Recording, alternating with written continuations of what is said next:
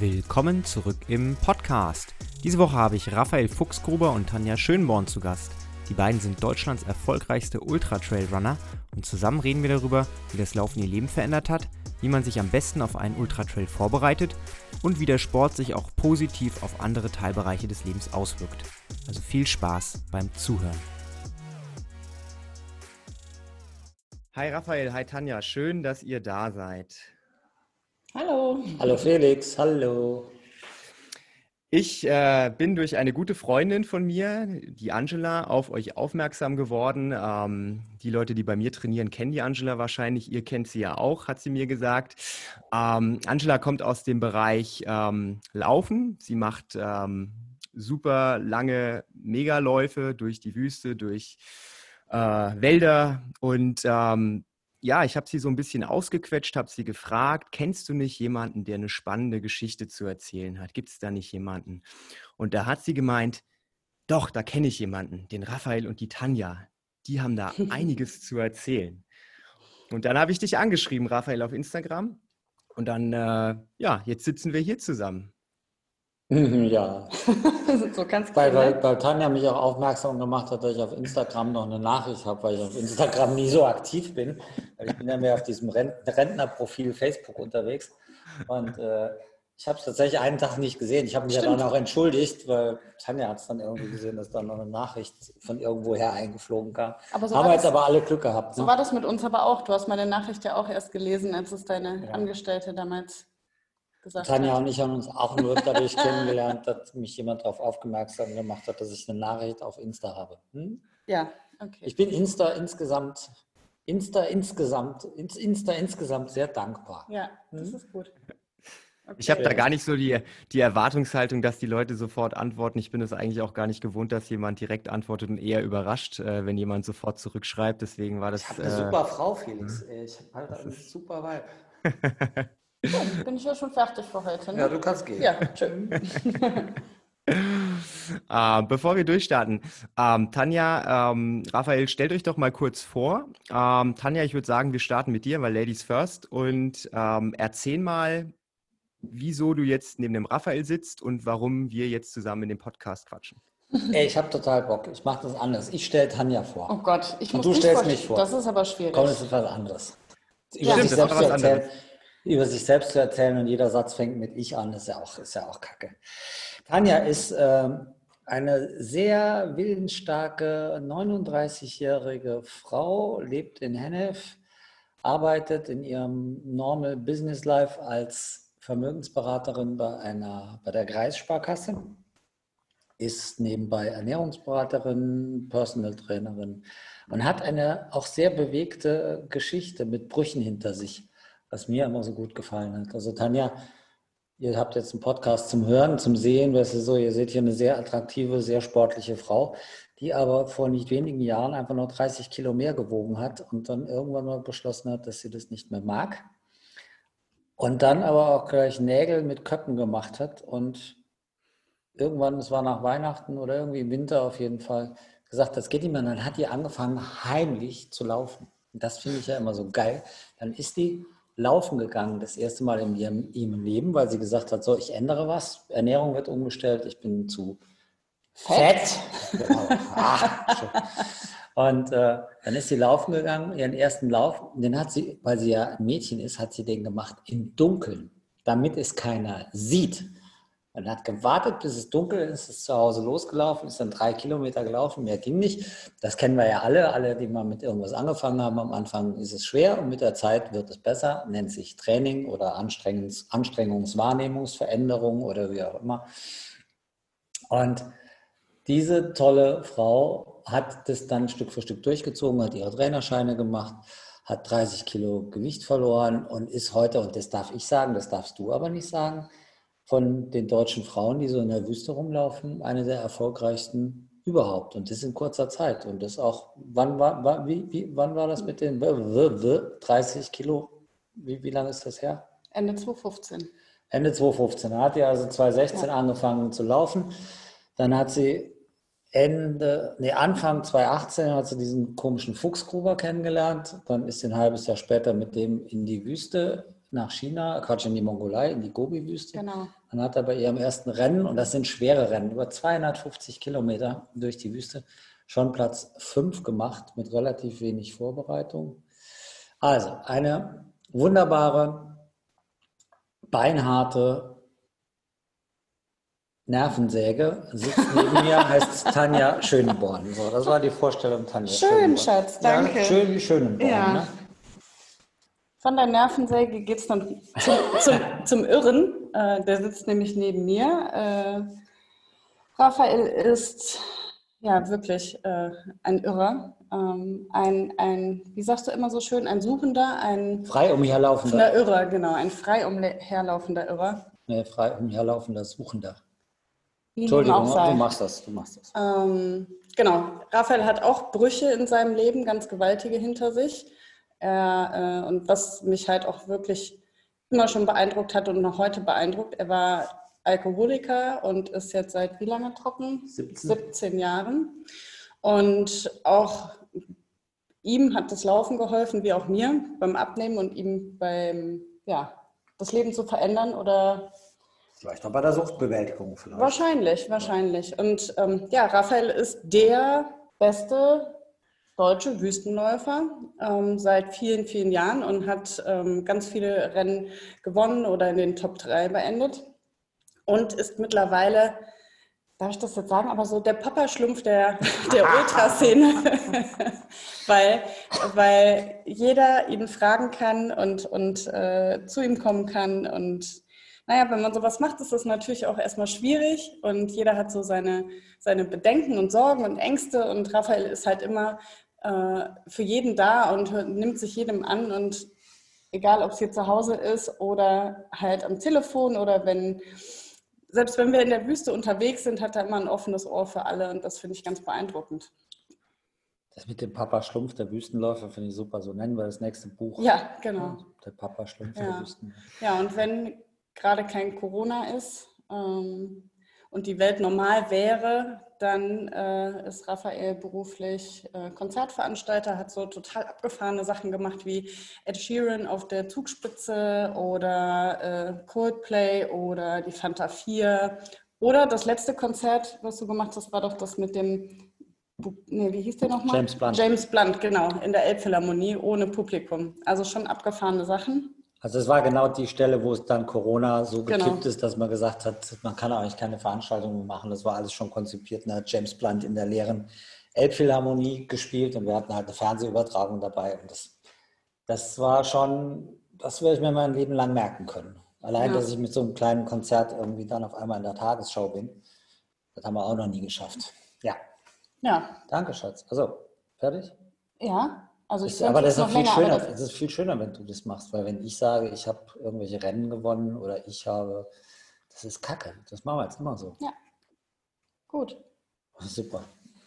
Also auf jeden Fall zwei sehr, sehr spannende Biografien, die er da mitbringt. Ähm, komplett konträr, aber irgendwie auch so ein bisschen ähnlich. Ne? Jeweils ein, ein Wendepunkt im, im, im Leben. Und äh, ihr habt beide angefangen, euch selbst zu therapieren, in Anführungszeichen, indem ihr sportlich durchgestartet seid. Oder so kann man es ganz gut ja, Absolut. Der Raphael überlegt noch.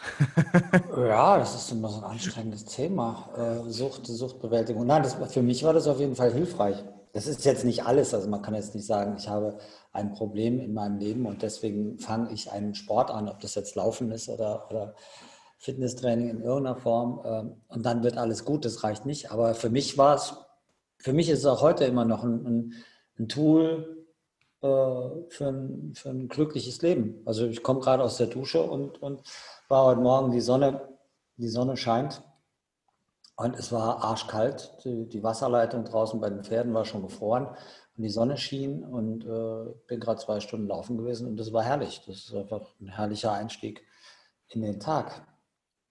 Und die sorgen als Konzertveranstalter, ich habe nichts mehr zu tun seit März. Ne? Und das ist wirtschaftlich eine Katastrophe, aber das ist auch inhaltlich äh, schwierig, weil äh, ich, meine, ich werde jetzt nächstes Jahr 60, aber ich fühle mich halt nicht als Frührentner und vor allem nicht unfreiwillig. Und man hat mir halt einfach das, was ich früher gemacht habe, die Krise hat es mir halt weggenommen, meine, meine Arbeit. Ich habe gerne gearbeitet, ich habe gerne Konzerte veranstaltet, ich liebe Musik. Und wenn ich früher irgendwie am Tag äh, 100 oder mehr Mails gekriegt habe, wo es um Arbeit ging, kriege ich jetzt halt äh, pro Tag noch zwölf Mails, wo mir irgendeiner was verkaufen will, irgendwelche Werbemails. Und das Telefon klingelt überhaupt nicht mehr. Und das war eine Zeit lang auch ein bisschen, bisschen schwierig. Und selbst auch in der Krise hat mir Laufen mhm. dann schon äh, geholfen. Das hat das andere nicht weggemacht, die wirtschaftlichen Probleme und auch, auch, auch die Umstellung. Aber wenn jetzt noch einer gesagt hätte, und das war meine größte Sorge, als die ankamen im Lockdown äh, am Anfang, im Frühjahr, habe ich immer gesagt, ey, ich wohne hier auf dem Land, das ist mir ganz egal, was die beschließen. Die, die, das, kann, das geht nicht. Ich muss, ich muss raus. Und wenn ich heimlich nachts bei mir hinten über den Garten, über die Pferdeweide in den Wald laufe und mich keiner sieht, aber ich muss raus, wenn sie mir das auch noch nehmen, dann gehe ich echt ein.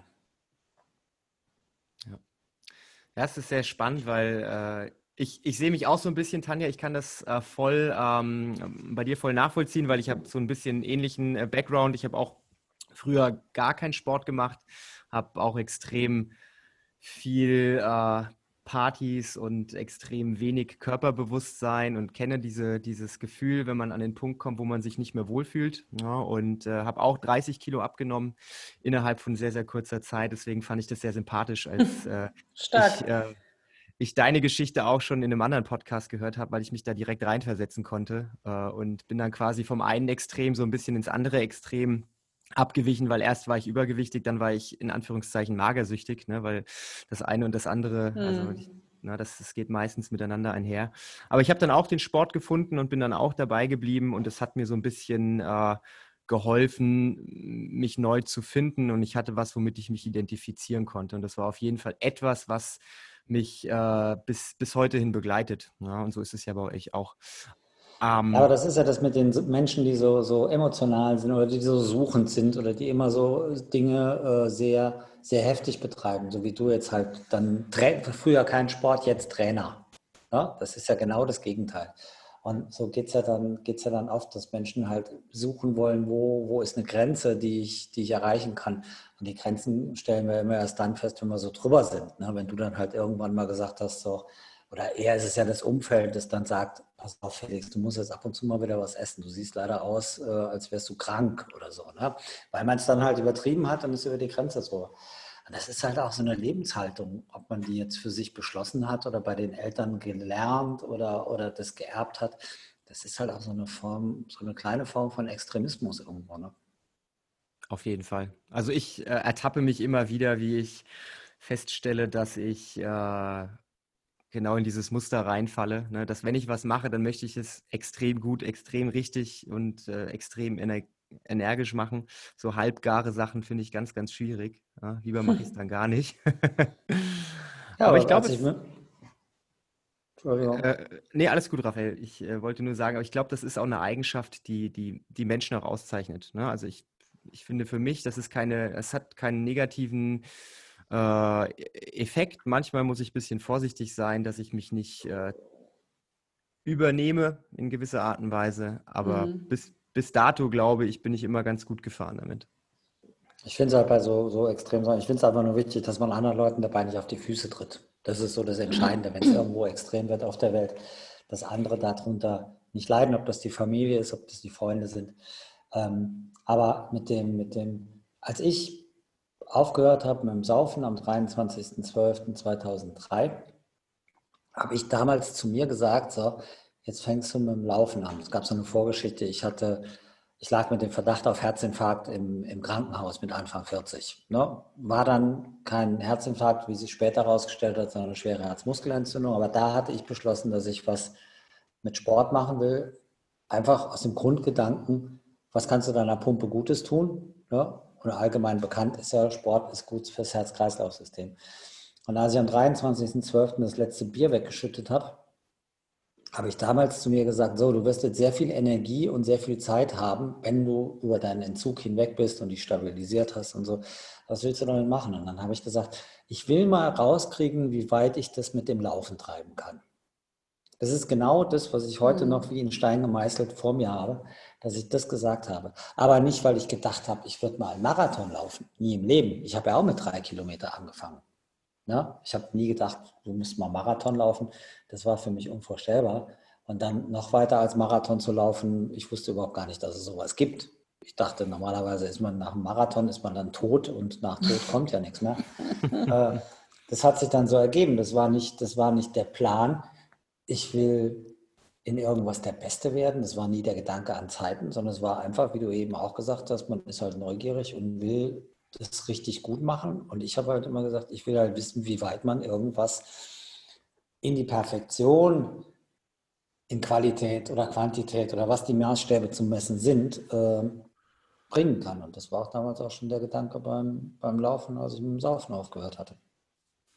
Das ist ein guter Punkt für meine nächste Frage, die mir nämlich brennt äh, auf der Zunge liegt, äh, weil die Sportart, die ihr betreibt, die ist ja mittlerweile, ne, die hat ja einen eigenen Namen. Das ist ja, man kann ja schon fast nicht mehr vom Laufen reden, sondern das ist ja Laufen plus, plus, plus. Ne?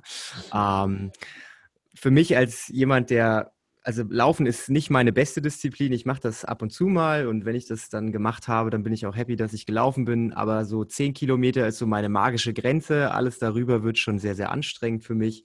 Na, aber das ist ja, das ist ja nicht meine Distanz, äh, die ihr als Warm-up bezeichnen würdet wahrscheinlich.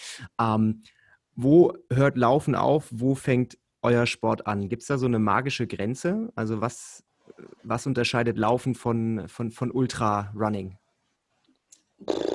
Gute Frage. Also ich glaube, man muss es wirklich differenzieren. Es gibt, ähm, also ich, ich habe es für mich differenziert. Es gibt einmal das Thema ähm, des schnellen, wirklich sportlichen Laufens, ähm, wie man das halt auch kennt, ähm, einen Marathon schnell zu laufen, hier Olympische Spiele, 10.000 Meter oder solche Geschichten oder halt das Genusslaufen. Und das Ultralaufen ist, obwohl wir natürlich relativ verhältnismäßig zügig unterwegs sind mit Rucksack. Also wir haben ja auch Gepäck dabei für eine Woche ähm, und laufen natürlich schon irgendwo an der Grenze. Das ist ja auch ein Wettkampf. Man möchte natürlich auch äh, ein gutes Ergebnis erzielen, aber es ist wirklich Genusslaufen. Für mich ist das ähm, Entspannung. Wir sind draußen in der Natur. Wir sind einfach viele, viele, viele Stunden unterwegs. Wir sind auf den Beinen, wir ähm, bewegen uns in Landschaften, die halt ganz anders sind wie zu Hause und haben halt die Möglichkeit, vom Alltag runterzukommen. Und deswegen, ich sehe diese, diese Rennen natürlich in Vorbereitung, ist es schon so, dass es, es ist ein hartes Training und man muss schon den Arsch zusammenkneifen äh, auf gut Deutsch. Und es ist auch nicht immer einfach. Ähm, aber wenn man da mal unterwegs ist, dann ist es gut. Und dann ist es auch Entspannung. Also ich sehe das nicht, wenn wir unterwegs sind, dann ist für mich ganz ehrlich die Reise dorthin und der Flug viel schlimmer wie, wie das Rennen an sich. Raphael, wie sind deine äh, Eindrücke? Was war die Frage? Entschuldigung, ich habe hab, hab dir gelauscht, Schatz. Ich habe die Frage vergessen. Was war die Frage? Entschuldigung. Äh, die Frage Leute, war. Ich bin 59 Jahre alt, ich kann mir damit nicht mehr alles merken. Ja, ist recht. Alles gut. Äh, wo hört Laufen auf, wo fängt äh, Ultra an? Das war die Frage. Jetzt habe ich ja eine gute Erziehung genossen, habe mich auch weitergebildet, aber mit der Frage kann ich jetzt irgendwie nichts anfangen, weil äh, Laufen ist Laufen. Das ist für kleine Kinder die ersten Schritte, wenn sie sich am Sofa irgendwie hochziehen und die, die ersten fünf Schritte machen, um sich dann am Knie von Mama oder Papa mitten im Wohnzimmer festzuhalten. Das ist Laufen und das sind, das sind fünf Schritte. Ich, ich weiß es nicht. Es, wir brauchen Laufen, um uns fortzubewegen. Früher noch essentieller als heute, weil wir uns ernähren mussten und irgendwie gejagt und gesammelt und sonst wir haben. Heute müssen wir das nicht mehr so, so schlimm. Aber es ist, dient nicht mehr der Fortbewegung alleine. Aber es geht ja eigentlich darum, was macht uns, was macht uns glücklich? Wir laufen ja nicht, weil wir, weil wir kein Fahrrad haben, um zum Supermarkt zu, zu, zum Einkaufen zu fahren, sondern wir laufen ja, weil es uns glücklich macht. Und das ist, glaube ich, das, das Entscheidende. Glücklich machen, das können aber viele Sachen. Da gibt es den, den Rentner, der, der Rosen züchtet, da gibt es den Menschen, der leidenschaftlich gerne Schach spielt und das seine große Liebe ist, mhm. jemand anderes sein, sein, seine Erfüllung in, in einer karitativen Tätigkeit findet. Und ich finde einfach, es ist wunderschön, wenn Menschen das finden, was sie glücklich macht. Das ist nicht immer so einfach. Das ist oftmals gerade in jungen Jahren äh, auch so eine Suche, wo wir alle wild sind und wir gehen auf jede Party, wir probieren alles aus. bis wir irgendwann ein bisschen stabiler werden und wissen, was uns wirklich gut tut. Und für mich ist es das Laufen, das ist aber auch äh, der Moment wie gestern Abend im Bett, wo Tanja vollkommen fertig mit ihrem Hörsturz, weil halt genervt durch das Rauschen im Ohr sich zu mir ins Bett legt, an meine Schulter legt und ich sie in den Arm nehme und sie einfach nur halte und weiß, es geht ihr schlecht und es tut ihr jetzt gut. Das ist auch etwas, was, was glücklich macht. So, jetzt haben wir das Laufen für uns entdeckt und für andere ist es halt was anderes. Aber ich finde, das ist das, ja, ich hole was weit aus. Ich ja, weiß, ich glaube, ja, ich glaube, ich den Satz fertig ja. machen, Schatz. Ich finde es einfach schön, wenn, wenn Menschen was finden, was sie glücklich macht. Das kann das Laufen sein und dann ist es nicht die Menge. Es sind nicht die fünf Kilometer oder 50 Kilometer, sondern wenn du irgendwas gerne machst, dann fällt es dir leicht, dann machst du es gerne und dann machst du es auch öfter. Wenn jetzt jemand zu mir kommen würde nach zwei Partien Schach und würde sagen, pass auf, ich habe noch Bock auf eine dritte, dann würde ich sagen, oh nee, ich habe jetzt aber keine, keinen Bock mehr. Ein, jemand, der Schach liebt, wird sagen, geile Idee, lass uns noch einen spielen. Das ist der Unterschied. Und das für sich rauszufinden, das finde ich halt wichtig. Ob fünf Kilometer oder 50 oder 500 ist dann nicht mehr, nicht mehr entscheidend. So, ja, und ich glaube, das, was halt auch wichtig ist, am Anfang ist es halt so, wenn du beginnst, oder das wissen wir ja alle, wenn wir mit irgendwas neu starten, dann ist es halt erstmal schwierig. Es ist knifflig, es ist anstrengend und gerade beim Laufen, das finde ich auch so schön daran, man merkt halt ganz schnell Verbesserung, man wird schneller, es ist leichter, man kann auf einmal, äh, weiß ich nicht, man denkt gar nicht mehr so viel über das Laufen nach. Und ich glaube, dass wenn man so viel läuft wie wir oder vor allen Dingen auch wie Raphael jetzt schon gelaufen ist, es ist einfach so Normalität geworden, ähm, dass das gar nichts Besonderes mehr ist, solche langen Distanzen. Also schon was Besonderes, aber es ist halt Entspannung und Spaß und es ist nicht mehr anstrengend. Die Menschen haben ja oft vor, bei, bei, bei Laufen so Bilder im Kopf, ähm, dass Menschen hecheln, hetzen, ja. ins Ziel kommen, sich umarmen, dabei aber auf dem Boden liegen oder so dramatische Brechen. Bilder damals bei, bei irgendwelchen Ironmännern, wo dann die beiden Mädels da auf allen Vieren ins, ins Ziel gekrochen sind vor zehn Jahren oder wann das war. Das ist ja nicht das, was wir, was wir machen es gab Tage, da war ich nach, nach, nach drei Stunden Laufen oder zweieinhalb Stunden Laufen, kam ich nach Hause, hatte zwischendurch so abgeschaltet. Und oben bei uns im Wald gibt es so eine Stelle, das nennen wir mal das Wasserwerk. Da kannst du rechts oder links laufen. Wenn du links läufst, dann sind es noch zwei Kilometer bis zu uns.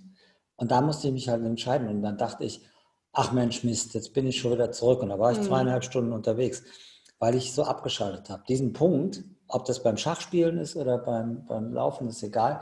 Du musst natürlich eine gewisse äh, Souveränität oder, oder was auch immer damit haben. Wenn Laufen anstrengend ist, geht es nicht. Und das, das dauert ein Jahr, zwei oder drei, bis Laufen nicht mehr anstrengend ist für dich, sondern du es einfach nur noch machst. In diesen ersten zwei Jahren ist natürlich die Geschichte mit dem Flow oder, oder mit dem, es ist heute egal, wie lange ich laufe, die ist dann noch nicht so machbar. Das kommt, das kommt später. Das ist aber auch beim Schachspielen. Das sind, die ersten Jahre musst du dich wahnsinnig konzentrieren. Dann, ja, ich habe es halt mit dem Schach. Ich spiele nachher mit Mara eine Runde Schach, meiner Tochter. Aber ihr versteht alle, was ich meine. Ja, natürlich. Auch wenn ich mich nicht so ausdrücken kann. Doch, ich weiß, was du meinst. Wir kennen uns ja auch ja. länger. ja, aber die Menschen, die Millionen, die beim Felix im Podcast zuhören. Die werden das auch verstehen. Wahrscheinlich war das Laufen heute Morgen zu anstrengend für ja. mich. Ja, das war's. Ich fand, das war jetzt eine sehr philosophische Antwort auf meine Frage und das, ich habe mir eigentlich auch so eine Antwort gewünscht. Also das äh, war, war, schon, war schon die richtige Richtung, in die das jetzt gesteuert ist. Danke dir, das hast du schön gesagt. Ich habe da auch schon andere Kommentare gehört. Jetzt freust du dich, ne? Ja, ich mag gut erzogene. Ja. Schöne Grüße an deine Eltern. Richtig aus. Okay, das ist, äh, das ist ganz spannend, weil äh, es ist ja nicht nur jetzt mit dem Laufen so, es ist ja, glaube ich, mit allen Bereichen im Leben so, wenn man mal in diesem Flow drin ist, egal ob das Arbeit ist, ob das, äh, ne, ob das Sport ist oder ein anderes Hobby. Wenn man mal drin ist, dann sieht man das nicht mehr unbedingt als Belastung, wenn es einem wirklich erfüllt und Spaß macht, sondern ne, man, man macht es einfach und dann vergeht die Zeit währenddessen und man merkt gar nicht, dass man auf einmal sechs Stunden irgendwie an einem Projekt gearbeitet hat äh, und es schon wieder dunkel wird. Ja, und das ist, das ist ganz interessant, einfach, dass es auch eben beim Laufen so ist, dass man wirklich dann in diesen Fluss reinkommt und dass die Distanz dann überhaupt keine Rolle mehr spielt, sondern man läuft einfach und wenn man angekommen ist, ist man angekommen. Ja, und dass das nicht diesen, diesen Druck hat, den man von einem normalen Wettkampf vielleicht kennt. Ne? Mhm. Ne? Also ich glaube, ich kann mir das jetzt zwar gar nicht so wirklich vorstellen, wie das ist, so, so eine lange Distanz zu laufen, auch über mehrere Tage am Stück, aber so wie ihr das gerade geschildert habt, klingt das äh, so, als wäre dieser, dieser Wettkampfdruck, ich muss als Erster ins Ziel kommen, nicht unbedingt das, was einen am meisten antreibt, sondern dass das Laufen im Vordergrund steht, dieses sich fortbewegen, das Abschalten, das Umfeld genießen. Das war so das, was ich jetzt rausgehört habe. Naja, es ist natürlich auch so, dass du nur bedingt Einfluss hast. Du trainierst ja im Vorfeld, aber du kannst halt auch nur deine Leistung abliefern, die du halt drauf hast und nicht mehr. Das heißt, wenn du losläufst, dann läufst du dein Tempo. Und ähm, das war für mich am Anfang auch total schwierig, weil natürlich habe ich halt einen sportlichen Ehrgeiz und möchte halt auch ein gutes Ergebnis abliefern. Aber gerade beim Ultralaufen ist es so, wenn du zu schnell losläufst, kriegst du nachher deine Packung, ne? weil du musst halt ein paar Tage laufen. Und ähm, das war für mich am Anfang schwierig. Ausgeht mittlerweile. Das hast du aber schön gesagt, weil äh, tatsächlich ist ja so, du findest immer irgendeinen, der schneller laufen kann als du. Und wenn ja. du dich damit auseinandersetzt, warum der jetzt schneller laufen kann als du, wenn du gerade dein Bestes gibst, dann ist das eine vollkommen sinnlose Beschäftigung. Das heißt, du läufst über eine Woche das, was du laufen kannst, in einer gehobenen mittleren Pace, weil Vollgas kannst du nicht laufen. Du kannst nicht montags Vollgas laufen und dienstags Vollgas laufen, Mittwoch, das geht nicht. Du musst dich da schon ein bisschen einteilen.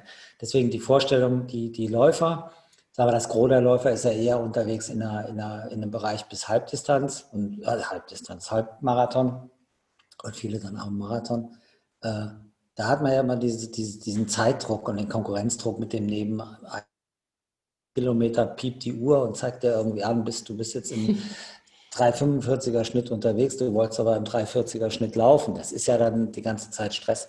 Das hat man beim Ultralaufen einfach nicht. Das ist viel entspannter. Du gibst dein Bestes, wenn du leistungsorientiert unterwegs bist. Es gibt auch Menschen, die machen das erlebnisorientiert. Die machen Ultralaufen in der Wüste nicht, um an dem Tag möglichst zügig im Ziel zu sein, sondern die gehen da raus, laufen und sagen, ich möchte von diesem Tag in der Wüste möglichst viel haben und setzen sich sogar mittags hin und machen mal eine Viertelstunde Pause und mhm. essen was in einem Wettkampf, weil die sagen, mein Ding bei diesem Laufen ist das Erlebnis der Wüste, der Landschaft, die Community und auch mich selbst spüren. Das ist ja auch eine Möglichkeit. Ne? Und deswegen, wenn wir von Laufen sprechen, so wie Tanja eben davon gesprochen hat, dann ist es über eine Woche in einer gehobenen mittleren Geschwindigkeit und hat aber nichts damit zu tun, weil wenn wir beide mal auf einen Zehner gehen oder auf einen, auf einen Halbmarathon, ja, da müssen wir auch die Beine in die Hand nehmen. Da kommen wir auch ins Ziel und haben knallrote Birne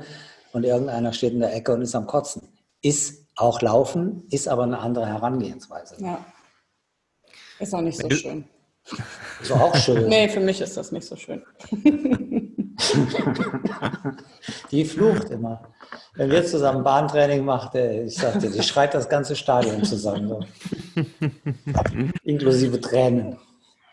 Das, ist, das gehört dazu. Emotionen müssen raus. Wenn sie raus müssen, müssen sie raus.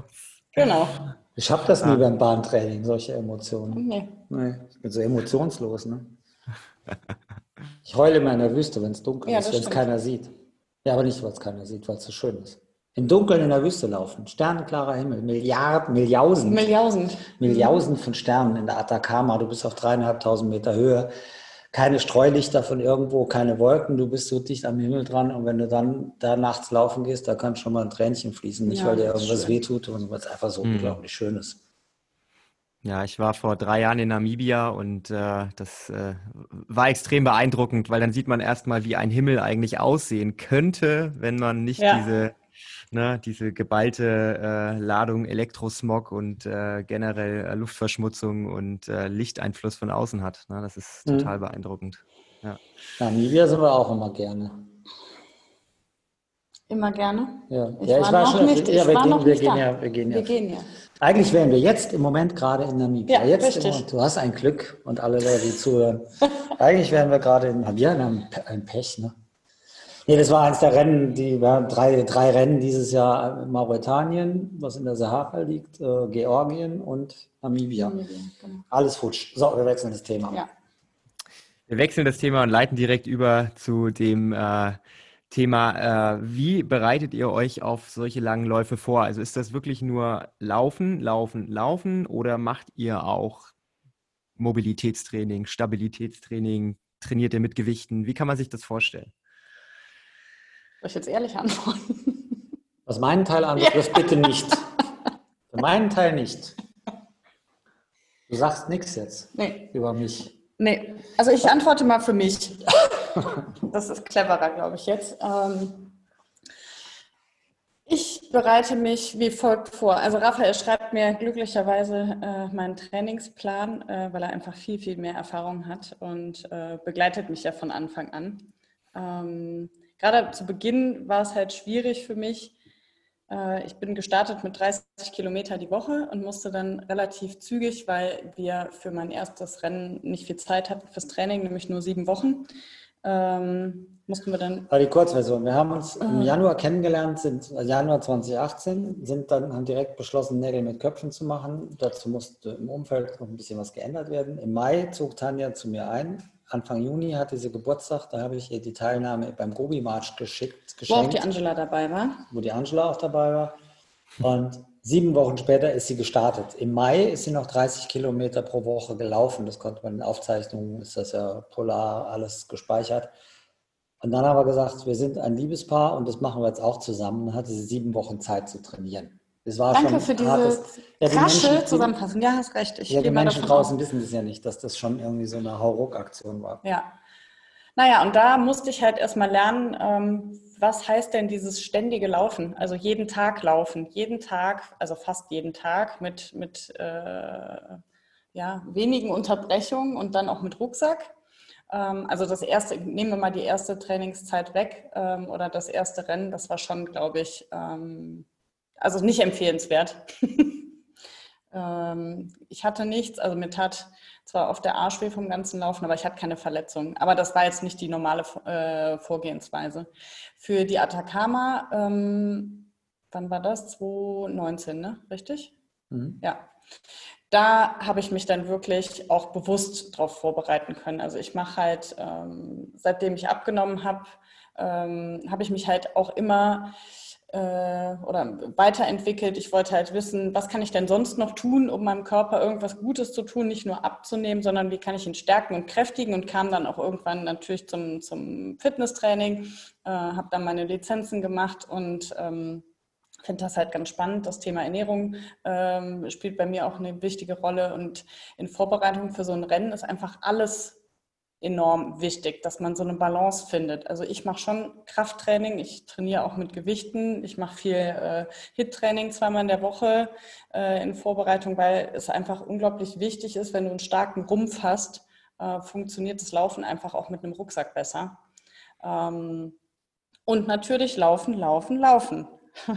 Was ich leider ein bisschen vernachlässige, ist das Thema äh, Stretching und ähm, ja, ich sollte einfach ein bisschen mehr Yoga machen. Ich weiß, dass mir das unglaublich gut tut, auch in Vorbereitung, um alles noch mal ein bisschen lang zu ziehen, nach den, weil Laufen verkürzt halt alles. Aber ähm, da bin ich nicht so hinterher, muss ich leider gestehen. Aber naja, vielleicht in Vorbereitung aufs nächste Rennen. Ja, dazu kommt halt, also in, in, in Gobi haben wir halt mit 30, 40 Kilometer angefangen, haben dann aber sehr schnell gesteigert, was normalerweise nicht geht weil eine, eine Steigerung von 10 Prozent pro Woche beim Laufen im Kilometerumfang, das ist, das ist schon machbar, das adaptiert der Körper. Alles, was drüber ist, ist Risiko, da muss man halt sehr aufpassen. Wir haben jetzt den Vorteil, dass wir zusammen leben und quasi der Trainer halt 24 Stunden da ist und nicht nur zweimal die Woche, wenn man mhm. sich zum Training sieht. Und so konnten wir mit Physiotherapeut und, und, und allen Maßnahmen immer gucken, dass Tanja in dieser kurzen Zeit tatsächlich nachher auf über 100 Kilometer in der Woche kam, ohne dass was kaputt ging. Aber das hat damit was zu tun, dass er halt irrsinniges Talent hat und halt auch eine Nervensäge gegen sich selbst sein kann, also sehr, sehr hart im Schädel, wenn es darum geht, was umzusetzen. Aber du brauchst die Physis und die hat sie halt, die hat nicht jeder. Ich hätte das Training nicht überlebt, das habe ich auch an anderen Stellen immer gesagt und auch im Buch geschrieben ähm, mich jetzt zerlegt und mich jetzt zum Dauerbesucher beim Orthopäden gemacht, weil da hätte meine Achillessehne alleine nicht mehr mitgespielt. Und so kommt es nachher, dass man halt wirklich, so in Tanjas Fall, auf äh, äh, Kilometer Leistung pro Woche von 100 bis 140 Kilometer kommt, mit Rucksack, mit rauf und runter im Gelände, weil du musst ja das trainieren, was du nachher auch im Wettkampf machst, nämlich mit Rucksack, der bis zu 8 Kilo schwer ist und rauf und runter äh, zu laufen. Das ist halt gut, wenn du es im Training machst. Bei mir ist das Training relativ übersichtlich. Ich mache Yoga und ich laufe und das war's. Das halte ich jetzt nicht für, äh, das ist jetzt kein Tipp zum Nachmachen.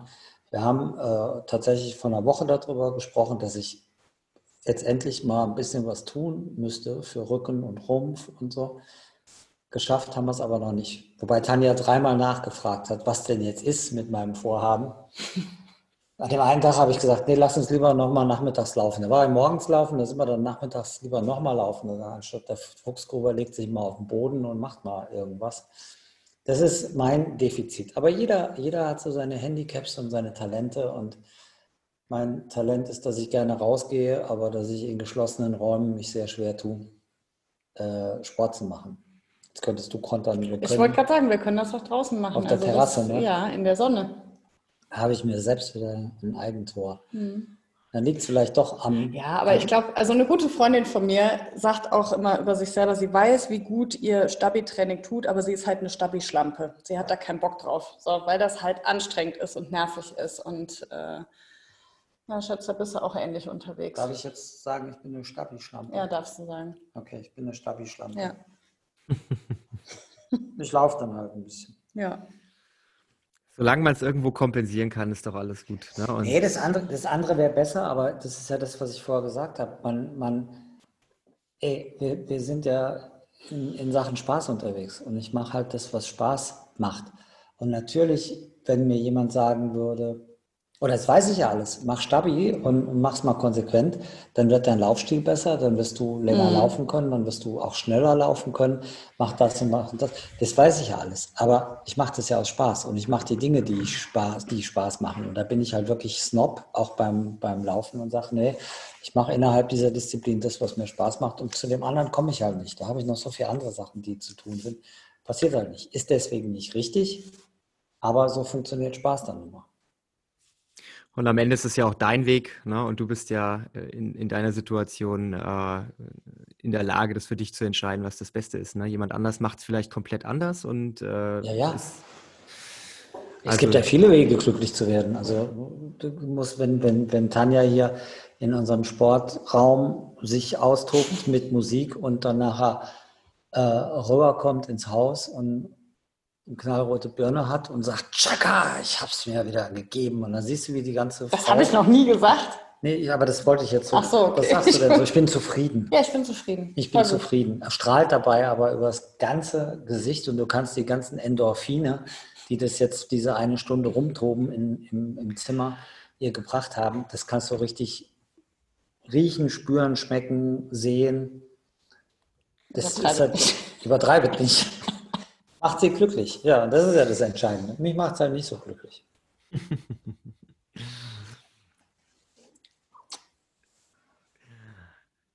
Gut, ist ja kein Bild, konnte jetzt keiner sehen. Ja, nur hören, aber es ja, war leise. Es war ganz leise, das wird bestimmt keiner, keiner nachverfolgen können. Hat jetzt keiner gemerkt, dass wir uns gerade geküsst haben. Nee, ne? nee, machen wir ganz leise. Nein. Und ich wollte es auch nicht kommentieren, weil den Moment wollte ich euch überlassen. Also von daher. hat man dir eigentlich Wetten, das hat man dir damals nicht angeboten, ne? Weil er so gut erzogen ist. Ja, so als Moderator. Ja, so. passt, ne? Ja. ja. Nee, Kommt aber noch. sollte ich vielleicht mal drüber nachdenken. Äh, ja, weil du bist witziger als der Lanz. Weißt du, der Lanz, der war nicht so witzig bei Wetten, oh, das. Danke, danke. Das erheitert jetzt meinen Tag.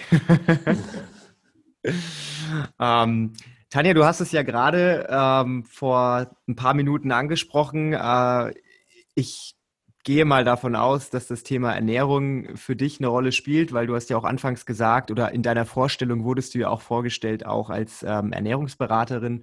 Und äh, ich würde mal unterstellen, dass jemand, der sich mit dem Thema Ernährung beschäftigt, dann das auch in seine eigene Ernährungsart und Weise so ein bisschen mit aufnimmt.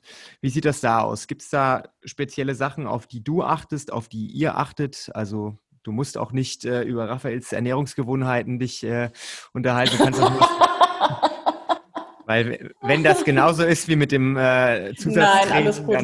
Nein, alles gut. Ich glaube. Also ich habe eine Einheit, die heißt Marzipan vernichten. Ja, da bin genau. Ich, da bin ich sehr weit vorne. Ja. Hm? Gut. Okay. Aber gut, so hat jeder irgendwie sein Laster. Ne? Raphael steht halt total auf Marzipan. Aber das ist. Sind ja auch Mandeln, also ist ja auch irgendwo gut. Ne? Mhm. Da ist auch Schokolade drin, Ja, rum, da ist Kakao ist drin. Kakao ist Superfood. Ja, genau. Ja, siehst du? Ähm, nee, das Thema Ernährung ist für mich wirklich super wichtig. Erstmal liebe ich es zu essen. Ich liebe Essen. Ähm, ich bin nicht ohne Grund damals so dick gewesen. Äh, aber ich esse jetzt einfach anders. Und ähm, ich lebe jetzt seit puh, sieben Jahren vegetarisch. Und aber nicht, also es hat wirklich den Hintergrund, weil ich Tiere mag und ich möchte keine Tiere essen.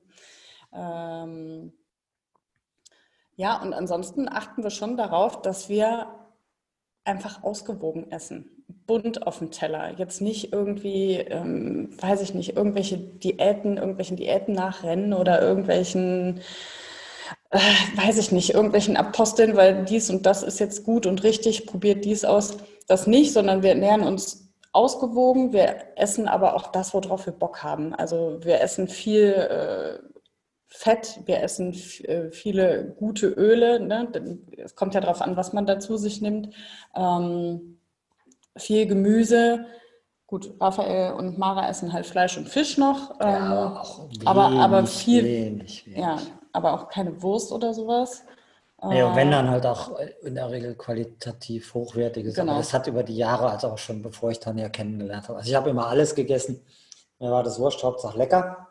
Ja, Und äh, aber der Anteil an, an Fleisch hat über die Jahre, auch schon bevor wir uns kennengelernt haben, deutlich nachgelassen und wurde jetzt noch weniger. Weil das macht dieses mit dem doppelt Kochen, das macht halt gar keinen Sinn. Ja, also, eben. also kochst du für den einen, der Fleisch isst und der andere macht, das ist aber Quatsch. Es geht ja ohne, ist ja gar kein Problem. eben. Das finde ich auch. Das Wichtigste ist wirklich, dass man irgendwie für sich ein System hat oder weiß nicht, irgendwie so einen gesunden, ähm, ja, so einen gesunden Weg für sich findet ähm, zu essen. Weil bei mir war es halt auch so, dadurch, dass ich mal so schwer war. Ähm, das geht mir heute manchmal noch so, dass ich mich im Spiegel angucke und immer noch das dicke Mädchen vor mir sehe, obwohl ich ja gar nicht mehr dick bin.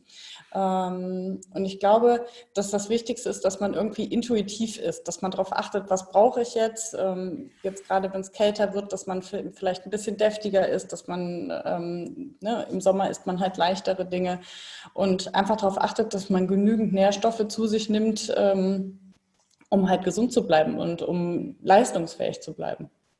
Wobei das bei uns auch schon ein bisschen was damit zu tun hat, dass wir, wir machen das so, wie wir denken, richtig, aber es hat ja auch was mit Wissen zu tun im Hintergrund. Also ich habe mich mit dem Thema äh, auch immer sehr viel beschäftigt, also gerade im Zusammenhang mit Sport. Äh, wie viel Eiweiß brauchst du, Ja. wie viel mehr Eiweiß brauchst du, wenn du jetzt zum Beispiel mit, mit 59 natürlich äh, äh, anders umsetzt. Äh, und das wird in die Ernährung schon eingearbeitet. Nicht, dass wir da mit Tabellen arbeiten, aber wenn wir zum Beispiel sagen, okay, es gibt kein Fleisch und, und, oder selten Fleisch und, und ab und zu Fisch, wo kommen Omega-3-Geschichten Genau. her? Wo kommt das Eisen her? Wo Genau. kommt das Eiweiß her? Dinge, die du als Sportler natürlich essentiell brauchst und auch schon mal mitgekriegt hast, dass Menschen, die sie ihre Ernährung umgestellt haben, danach Defizite in bestimmten Bereichen hatten und das sich auf ihre Lebensqualität und natürlich auch die Ergebnisse im Sport äh, deftig ausgewirkt hat. Das heißt, dieses Know-how ist da und dieses Wissen wird auch in das, das tägliche äh, eingearbeitet. Ja, wir supplementieren halt schon. Ne? Klar, Omega-3 nehmen wir halt ein Öl zu uns, ähm, halt ein veganes, was, was super funktioniert. Und ähm, das machen wir schon. Aber es ist schon intuitiv mittlerweile. Also mir hat das super geholfen, als ich die Ausbildung zur Ernährungsberaterin gemacht habe, einfach mal festzuhalten, wie esse ich denn so? Und habe das wirklich mal aufgeschrieben und habe es dann mal ausgewertet. Und das war doch anders, wie ich dachte. Und ähm, wenn man das dann einmal für sich so festgestellt hat, wie esse ich und worauf muss ich meinen Fokus legen oder worauf kann ich noch mehr achten, ähm, ja, dann geht das irgendwann wirklich in, in, in, ja, ins normale Doing über und dann macht man das automatisch. Da gibt es auch noch den Bereich des intensiven Sports, was direkt am Sport stattfindet.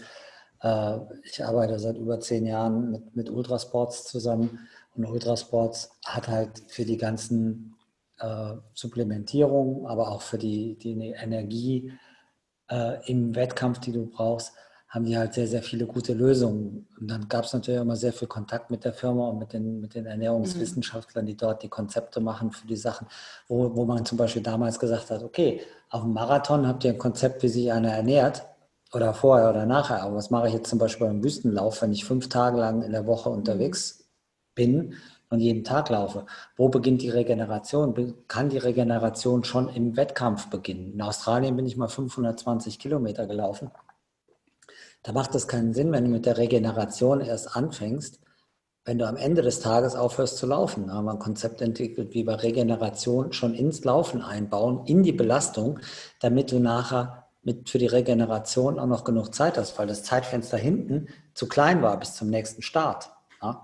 Und dann ist es, da wird es jetzt dann schon sehr speziell. Das wird sehr, sehr speziell und da brauchst du aber wirklich Leute, die das richtig studiert haben, richtig Ahnung haben.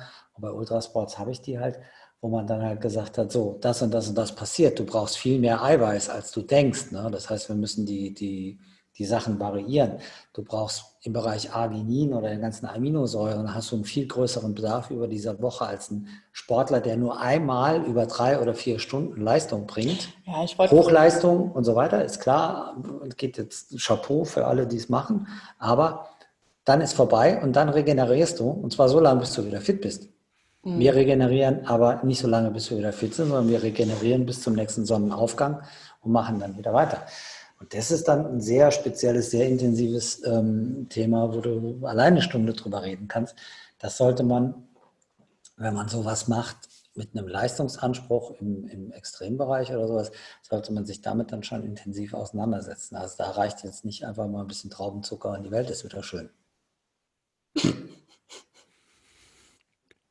Traubenzucker wäre jetzt eh das Falsche, aber als Bild. Ist, da kannst du einen eigenen Podcast drüber machen. Ja, Ernährung im, im, Leben, unsere Vorbereitung auf den Wettkampf in, in Namibia nächstes Jahr, der hat damit zu tun, dass wir jetzt gesund leben. Und zwar nicht die vier Wochen vorher. Ja. Ne? Und das machen wir. Oh, jetzt werde ich wieder energetisch hier. Ja, ist gut. Ja, Essen. Ich habe Hunger. Ich wollte gerade sagen, ich werde vor allem hungrig, wenn wir über das Essen reden. Es ist ja auch schon halb zwölf. da kann man ja schon, schon fast wieder Mittag essen. Ja, also Ende Intervallfasten. Ne? Jetzt geht es wieder ja, los genau. für acht Stunden. Juhu. Ähm, das ist ganz interessant äh, zu hören, äh, dass eure Ernährungsgewohnheiten auch, ich sag mal, na, ne, auf jeden Fall im normalen Leben, wenn es jetzt kein Wettkampf ist, ähm, gesund, aber immer noch entspannt in Anführungszeichen. Also ihr restriktiert euch jetzt nicht selbst komplett, sondern ihr versucht einen gewissen Faden zu, ähm, zu äh, erreichen, aber ihr esst bestimmt auch mal ein Stück Schokolade hier ja, oder ein bisschen natürlich. Marzipan da. Ja, und das ist ja immer das, was äh, viele Leute haben ja so ein völlig falsches Bild von äh, Sportlern, dass sie dann wirklich immer 100 Prozent extrem straight in eine Richtung arbeiten. Die kenne ich aber auch, die, die Leute, die dann anfangen, das Essen abzuwiegen. Ne? Das ist, ja. also das, das finde ich irgendwie wirklich ein bisschen strange. Also das hatte ich auch, hatte ich ein Mädel bei der Ernährungsberatung, die ist auch ähm, Kraftsportlerin und die wiegt sich jedes, die wiegt sich alles ab. Da würde ich mhm. wahnsinnig. Also das wäre für mich. Ähm, aber da gibt es auch wieder verschiedene Möglichkeiten, ja. glücklich zu werden. Aber was du ganz am Anfang gesagt hast, das finde ich halt wirklich entscheidend. Und ich glaube, das ist ich gebe keine Ratschläge, aber das ist das, was wir beherzigen, dass wir sagen, unser Körper weiß intuitiv ja, genau. schon irgendwo, was er, was er braucht. Weil die Wissenschaft, ey, das hat ja auch was mit Marketing und mit Moden zu tun. Dann gibt es mal eine Steinzeit-Diät und alle müssen irgendwie nur Eiweiß futtern. Dann gibt es, äh, äh, vor, vor 15 Jahren hat man allen Sportlern gesagt, ihr müsst alle nur noch Nudeln essen. Nudeln rauf und runter den ganzen Tag, die ganze Woche, weil ihr treibt ja ein bisschen Sport. Dann hat man gesagt, ey, die, die Nudeln müssen alle weg, ihr müsst jetzt wieder mehr Eiweiß. Das mhm. heißt, es wird ja, wird ja jedes Jahr eine andere Sau durchs Dorf getrieben, was jetzt so, so Moden anbetrifft. Und es gibt es natürlich auch im Ernährungsbereich. Es gibt da Wahrheiten, die greifen, aber jetzt kannst du nicht jeden, jeden Trend mitmachen. Aber dein Körper, wenn du einen Eisenmangel hast, wird dein Körper wahrscheinlich dir schon Signale geben oder wenn du nicht genug Vitamine oder Mineralien hast, man kennt das. Man hat auf einmal total Bock auf einen Salat. Ne? Und ja, weil irgendwas in deinem, mhm. in dir drin halt sagt, okay, hier sind irgendwelche Pegelstände ein bisschen niedrig, die müssen wir mal auffüllen. wir haben jetzt mal Bock irgendwie auf Tomaten und Grünzeug und, und alles Mögliche. Und ich glaube, das ist immer ein guter Weg. Und natürlich gehe ich mit meiner Tochter mal zu McDonalds, wenn die jetzt durchdreht, wie Kinder also sind. McDonalds macht ja ein gutes Marketing für Kinder, da gibt es dann immer Geschenke und so. Ja, ey, dann futter ich halt auch mal so ein Ding. Das ist bei mir dann zweimal im Jahr. Und wenn ich, Tanja macht ganz, ganz furchtbare Gesichter und übergibt sich im Podcast äh, bildlich. Ähm, ja, und wenn ich Bock habe auf Schokolade, dann bin ich äh, auch schon mal gnadenlos. Und äh, ja, muss auch sein. Wie heißt der? Die Cheat Day oder wie heißen die immer? Ja, ja? Manchmal, ja, man darf das auch mal. Darf, darf ich. Wir leben ja. Also sich ja. zu geißeln, das, da halte ich halt gar nichts von. Ne? Da macht halt der ganze Sport auch keinen Spaß. Ich wollte gerade sagen, ne, wer den ganzen Tag äh, draußen rumrennt, in Anführungszeichen, äh, der darf sich dann ab und zu auch mal was gönnen. Ne? Das ja. ist, äh, deswegen macht man es ja auch vielleicht so ein bisschen. Ne? Wenn man gerne isst, macht man ja auch gerne Sport, um das vielleicht so ein bisschen ne, besser zu rechtfertigen. So mache ich es zumindest. Ne? Ich mache gerne viel Sport, damit ich gerne viel essen kann. Das war auch so oder ist immer noch meine grundlegende These. Äh, ja. Äh, wenn ich gefragt werde, warum ich so viel Sport mache, dann sage ich immer, weil ich so viel und so gerne esse. Damit ich noch mehr essen kann, mache ich noch mehr Sport. und. Äh, ich glaube, da muss auch jeder, wie du das gerade gesagt hast, Raphael, jeder muss das für sich finden, was einen glücklich macht. Wenn es einen glücklich macht, dass man sein Essen abwiegt und dass man da genau dahinter ja. ist, ne, dann, dann ist das bestimmt nicht falsch. Aber jeder muss einfach auf seinen Körper hören und muss gucken, was für einen am besten passt. Und dann ist es ganz wichtig auch, dass man nicht über andere Methoden urteilt, ne? weil es gibt ja immer ganz viele Leute, die dann draußen sagen, das ist die einzig richtige äh, Möglichkeit und alles andere ist blöd. Und ich bin so jemand, ich gucke, dass ich nach mir gucke und was andere machen, akzeptiere ich und das darüber urteile ich auch eigentlich nicht. Und ich denke, das ist das Wichtigste. Ja, diese, diese Haltung, das finde ich halt also ganz entscheidend, aber wirklich in unserem Zusammenleben. Es kann ja jeder sein Ding machen, solange anderen nicht auf die Füße tritt. Ja, genau. Und wenn einer sagt, ich, ich habe jetzt äh, ein Ernährungskonzept und finde das super, dann darf er das ja gerne erzählen. Nur wenn er mich dann penetrant da überreden möchte, da jetzt das auch so zu machen. Das war, als so vegan, vegan werden irgendwie so dermaßen populär war und du saßt irgendwo an Tischen rum und Menschen dann gesagt haben, ja, ich bin ja jetzt Veganer, aber ich bin nicht so einer, der die anderen überzeugt. Äh, aber hast du mal überlegt, womit dieses Tier, das du da gerade isst, wie das und, und angeblich werden in der Welt schon Tiere gezüchtet, die nicht zwei Flügel haben, sondern vier Flügel, damit es mehr Chicken Wings gibt und Nee, ich will dich nicht überzeugen, ich will dich nicht belästigen. Es fiel mir jetzt nur gerade so ein, wo ich dann, ah, oh, Leute. Und das dann so auf die Füße treten, weißt du? Kann ja, ist ja alles gut. Man sollte die anderen nur nicht nerven, weil am Ende hat man nämlich nichts davon. Dann steht der Fuchskrone nämlich auf und geht an einen anderen Tisch. Ob das jetzt ein Vorteil oder ein Nachteil ist, das ist kann auch ein Vorteil sein. Ich habe die Situation gehabt im Urlaub und die, die Frau von dem Rentner, und ich, wir waren Normalesser und die anderen beiden haben angefangen, darüber zu philosophieren, dass sie jetzt gerade Veganer geworden sind. Nämlich ein guter Freund und der Mann von der Rentnerin. Und die Rentnerin und ich haben uns dann nachher am, am Dessertbuffet gesehen und haben beide gesagt, wir können das jetzt nicht mehr hören und haben uns dann woanders hingesetzt. Und beide haben aber gesagt, sie wollen keinen überzeugen und so, das ist ihr persönliches Ding und haben aber nichts anderes mehr geredet, wie schlimm es ist, Tiere zu essen. Ja. ja. Wer mit mir Interviews macht, der ist gestraft. Ich komme immer von Stöckchen auf Hölzchen. Ne? Aus Hölzchen, irgendwas komme ich immer, ja. so, nachdem wir jetzt ja sehr ausführlich über Ernährung gesprochen haben, nochmal so ein Schwenk. Ähm, also ich spreche jetzt aus eigener Erfahrung und sage mal, der Sport gibt mir nicht nur körperliche Fitness und ein besseres Herz-Kreislauf-System und mehr Muskeln, sondern ich ziehe aus meinem Sport, den ich mache, auch sehr, sehr viele Aspekte, positive in der Regel, die sich dann so auf mein normales Leben übertragen, sei es jetzt aufs Arbeitsleben oder auf meine Beziehung.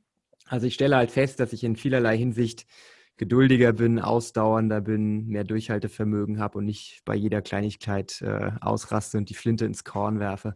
Wie sieht das bei euch Sport aus? Machen. Du solltest, du solltest ja, ich sollte Sport mehr Sport machen, ja. glaube ich. Wie sieht Vielleicht das denn bei dir aus, Schatz, oder soll ich anfangen? Fang mal an. Da ich es ja jetzt schon länger mache und das aus einer Lebenskrise heraus entstanden ist, habe ich mich mit dem Thema immer viel beschäftigt, so den mentalen Aspekt beim Laufen, weil den physischen, das sieht man ja relativ schnell, man, man nimmt ab, man wird äh, so wie ich immer schöner jedes Jahr. Geht's noch? Mhm. Ja, also das physische ist ja auch klar, aber der mentale Aspekt war ja immer wichtig und das ist ja in den Büchern, die wir oder ich geschrieben habe oder auch in den Vorträgen äh, auch ein Thema. Einfaches Beispiel.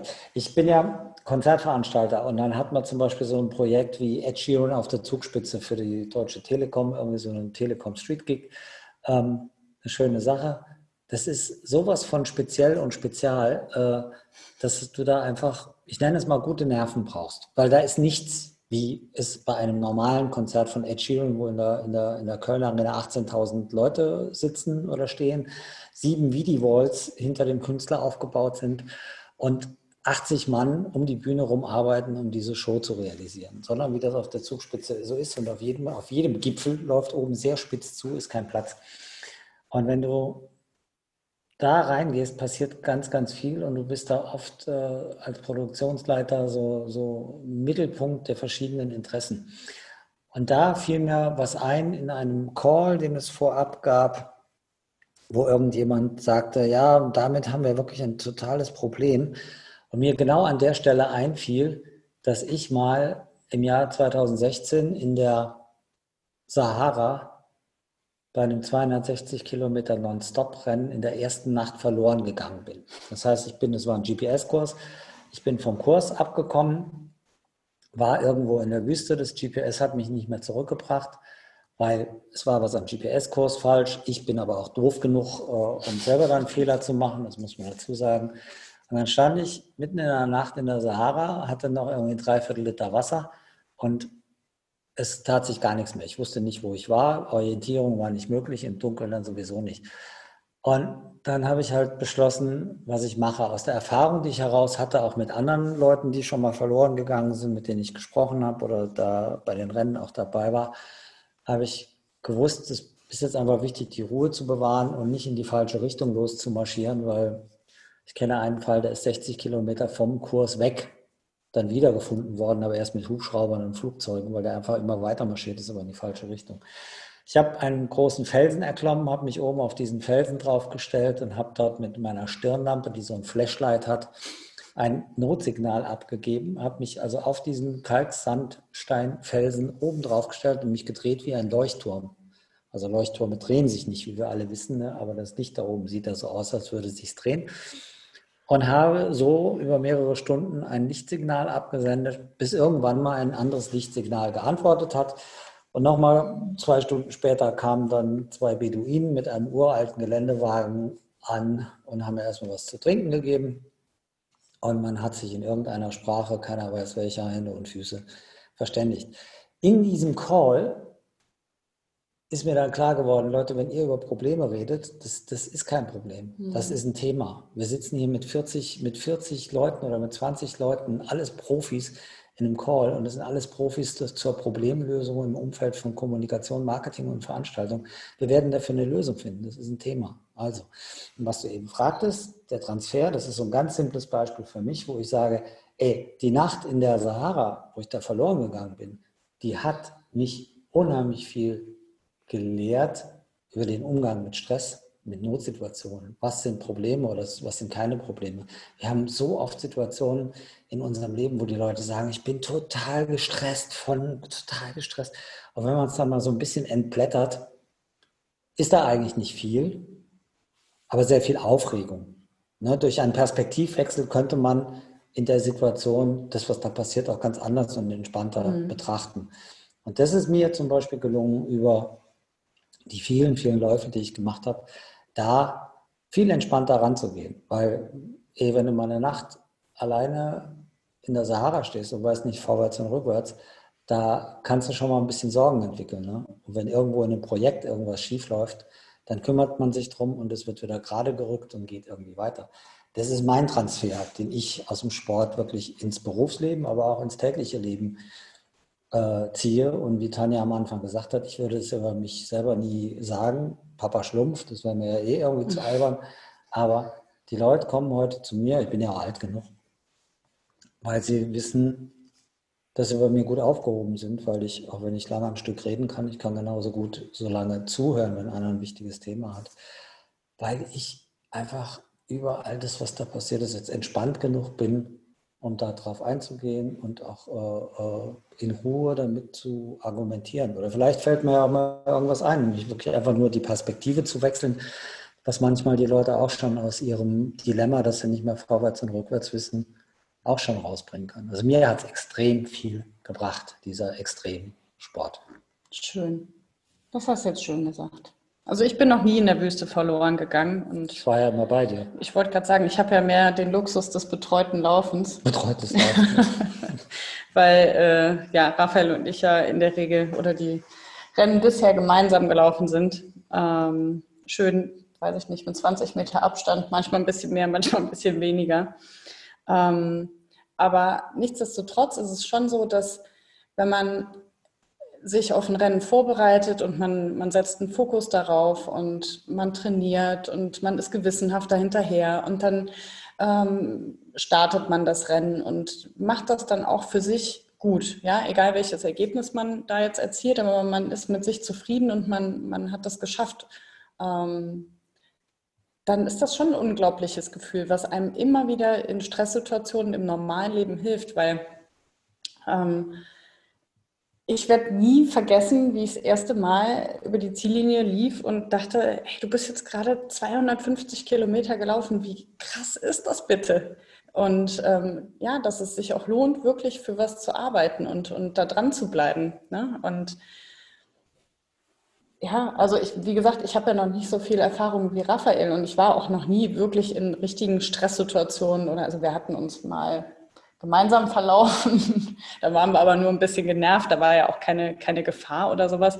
Ähm, aber ich finde halt das Thema Motivation ähm, und auch den Stolz, den man nach so einem Lauf, ne, man, man ist ja schon stolz, wenn man das geschafft hat. Und deswegen bin ich auch auf jeden Fall etwas gelassener geworden. Noch lange nicht gelassen genug. Ähm, ich muss, glaube ich, noch ein paar Rennen machen.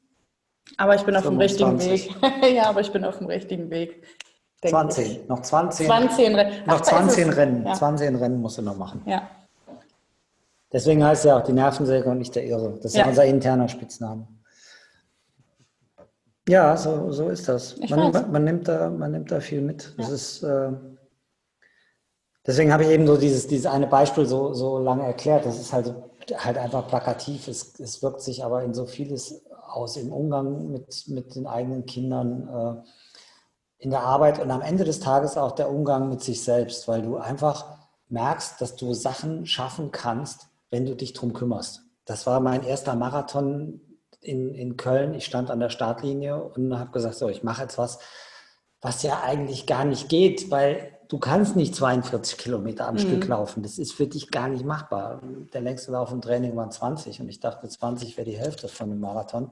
Aber ist es ja nicht, wie wir alle wissen, weil die zweite Hälfte ist ja mindestens anstrengender. Ja. Und wenn du das dann ein paar Mal geschafft hast in deinem Leben, im Sport, irgendwelche Herausforderungen anzunehmen, dich darum zu kümmern und die dann auch für dich erfolgreich zu Ende zu bringen, dann gehst du an neue Aufgaben einfach entspannt daran, weil du das Erfolgserlebnis, ich habe es beim letzten Mal ja auch geschafft, mir was mhm. Großes vorzunehmen und es dann umzusetzen. Du weißt es einfach, du hast schon die Erfahrung, du hast einfach die Gewissheit, dass es gehen kann wenn du dich darum kümmerst. Das weißt du schon. Und wenn du da weniger Erlebnisse zu hast in deinem Leben, dann fällt dir das vielleicht noch ein bisschen schwerer. Also Sport ist da eine gute Ergänzung. Das ist ein, äh, du sprichst mir quasi, oder ihr sprecht mir quasi aus der Seele. Das, äh, ich finde es immer schön, wenn andere Leute da ähnlich gepolt sind und wenn ich mich da wieder entdecke, weil äh, manchmal habe ich das Gefühl, äh, dass ich der Einzige bin, der so fühlt. Aber es ist dann immer ganz gut zu sehen, dass es da auch andere Leute gibt, die aus dem Sport so viele positive Sachen herausziehen. Du bist nicht allein. Ich war früher mal Promoter im Schlagerbereich. Deswegen ja, sage ich solche Sätze wie du bist nicht allein. Ja. Da kommt wieder der Papa-Schlumpf durch. Ich war früher auch regelmäßig Gast in der Hitparade bei Dieter Thomas Heck. Ja. Also es gibt Leute, die diesen Podcast hören, die diese Sendung Hitparade und Herrn Heck noch kennen. Vielleicht. Hm? Habe ich Schlagersänger betreut. Mhm. Ja. Vom Jetzt Schlagersänger ja. zum Ultraläufer. Genau. Ja, genau. Ja, die, die Headline, mit der alles losging, äh, mit dem ersten Buch, war ja vom, in der Fok im Fokus zwei Seiten vom Säufer zum Läufer. Das haben wir jetzt schon. Jetzt müssen wir also vom, vom Schlagerpromoter oder Schlagermanager zum, zum Läufer, ja. Dann schreiben wir ein neues Buch. Ja. Hm? Ihr habt ja jetzt. Schreiben wir sowieso. Ja. Das Glück, dass ihr die Zeit habt momentan oder dass du die Zeit hast, Raphael, ne, um vielleicht an kreativen Projekten zu arbeiten. Mache ich auch, deswegen sitzen wir jetzt hier, freitags, vormittags. Ne. Normalerweise hätte ich jetzt auch eigentlich einen anderen Termin und könnte diesen wunderbaren Podcast nicht zusammen mit euch machen, aber wir machen das Beste aus der Situation und suchen uns einfach alternative Projekte. Zumindest mache ich das so. Und äh, ja, ja, aber es ist auch dieser Perspektivwechsel. Weißt du, du sagst gerade, was ein Glück, dass der Fuchsgruber im Moment nichts zum Arbeiten hat. Da denkt der Fuchsgruber im ersten Moment, boah, ja, was ein Glück. Aber gut, er hat recht. Wir machen jetzt ja. halt was Gescheites draus. Und das ist ja dieser Ansatz, weißt du? Den, den, den hat man vielleicht eh schon mitgebracht, aber das ist auch was, was man im Sport lernen kann. Man muss dafür nicht Extremläufer sein. Das ist ja im Studio genau das Gleiche. Wenn ich im Studio anfange und habe irgendwelche Übungen und ihr beiden kennt das ja noch besser als ich, von euren Klienten. Ähm, der Klient oder der Kunde geht nach Hause und am nächsten Tag kann er sich nicht mehr bewegen. Und einen Monat später kann er das alles und vielleicht sogar noch ein bisschen mehr und er hat dann nicht mehr den Muskelkater des Todes. Dieses alles, ähm, ja, was wollte ich sagen? Ich weiß es nicht. Ich weiß auch nicht, was ich sagen wollte. Also mit dem Glück, ja, das, das, das Glück, äh, dass wir jetzt hier sein können. Nee, das ist was draus machen. Man lernt halt. Ne? der, der, der, der Krafttrainierer lernt halt, ach, ihr wisst doch, was ich sagen will. Ja. Das ist doch alles klar. Du redest dich um Kopf und Kragen. Nö, das wird jetzt langweilig. Okay. Also am, Ende läuft, am Ende läuft es immer darauf hinaus, dass man mit dem, was man macht, glücklich sein sollte. Ne? Egal, ob man jetzt hier sitzt und einen Podcast macht oder draußen ist und äh, durch die Gegend läuft oder ein Konzert veranstaltet oder äh, Schlagerpromoter ist. Man muss immer in dem Moment, glaube ich, das für dich finden, für sich finden, was ein, was einen happy macht und das dann verfolgen. Und ich glaube, es ist auch durchaus okay, wenn sich die Perspektiven dahingehend mal ändern und wenn man irgendwann sagt, ich habe jetzt keine Lust mehr hier drauf, ich suche mir jetzt was Neues, was mich glücklich macht. Und äh, ja. Das, da unterschreibe ich zu 100 Prozent. Vor allem, ich darf das ja als, als der Älteste in der Runde auch sagen. Es gibt ja auch noch den Aspekt, den ihr beiden Youngsters noch nicht so im Blick habt es ist tatsächlich so, man hat auch nur dieses eine Leben und auch nur diese eine Zeit. Und da ist es dann schon ein gutes Konzept, wenn man sagt, ich mache da was draus und zwar mache ich was draus, was mich glücklich macht. Mhm. Ich glaube, das mit dem Schlagerpromoter, das rückt mich jetzt hier in ein ganz falsches Bild. Ich finde es total witzig. du müsstest dir mal meine Playlist anhören. Meine Playlist ist ein bisschen anders als Schlagermusik. Ja. Ach ja.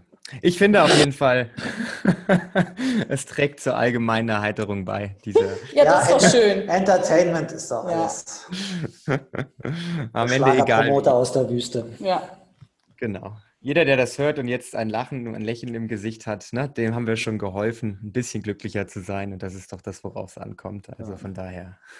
ich glaube, es ging los mit Peter Maffei, deine Spuren nee, im Sand. Nee, jetzt ist gut. Das ist, ey, deine Spuren im Sand. Wüste. Ach Gott, ja so, genau. Ich hoffe jetzt aber, dass der Titel auch wirklich von Peter Maffay ist. Ich bin mir nicht sicher. So. So, Ernst, ich gehe jetzt zum, zum Ernst der Situation. nee, der Felix hat vielleicht noch eine Frage oder zwei. Nicht. Nee, ich, ich, glaub, ich glaube, dass, äh, das war jetzt ein schönes Schlusswort, weil ich finde, man sollte es dann beenden, wenn es am schönsten ist. Ne? Und wir haben jetzt über Glück geredet am Ende und ich glaube, einen, einen schöneren Schluss als das Thema Glück gibt es ja eigentlich gar nicht. Ähm, zum Schluss eigentlich nur die Frage, wenn jemand mehr wissen möchte über euch, über vielleicht eure Projekte oder wenn jemand Fragen an Papa Schlumpf des Laufens hat, ähm, wie kann man dich oder wie kann man euch erreichen? Äh, das geht ganz einfach über Facebook und Insta. Äh, einfach. Also mich bei Insta, Raphael guckt da nicht so. Ja, aber da guckst du ja dann für mich. Äh, ja, muss Geduld auf, mitbringen. Ja, ja also genau. dieses, dieses Rentnerportal, von, was kurz nach dem Fax erfunden wurde, nämlich Facebook, äh, da kriegst du mich und Tanja kriegst du überall. Es gibt auch eine Webseite, raphaelfuchsgruber.de. Das kriegt ihr schon raus oder einfach googeln. Es gibt den Little Desert Runners Club, da ist ja damals auch, äh, da sind ja viele mit uns mit Nee, die Angela ja auch. Die Angela auch, die genau. in, in, der, in der Mongolei. Das ist so ein Club für die, die mal Wüsten laufen wollen, aber sich alleine nicht trauen. Das habe ich mal gegründet äh, zu meinem zehnjährigen Wüstenlaufjubiläum. Dachte auch, ich mache das nur einmal, aber das war so sensationell geil und es war nicht nur für mich, sondern für alle anderen, dass wir das jedes Jahr machen. Also einmal mindestens im Jahr nehmen wir alle mit, die wollen, zu einem offiziellen Wüstenrennen in der Welt.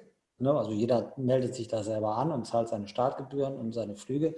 Wir treffen uns da alle vor Ort. Wir treffen uns hier in Deutschland bei uns zu Hause und machen hier Workshop-Wochenende mit, mit Laufen, Technik, Trips, Trips und Ticks und so zur Ernährung, alles, alles was du genau. brauchst. Essen, viel essen, viel essen, essen, Alkohol trinken abends, Geschichten erzählen.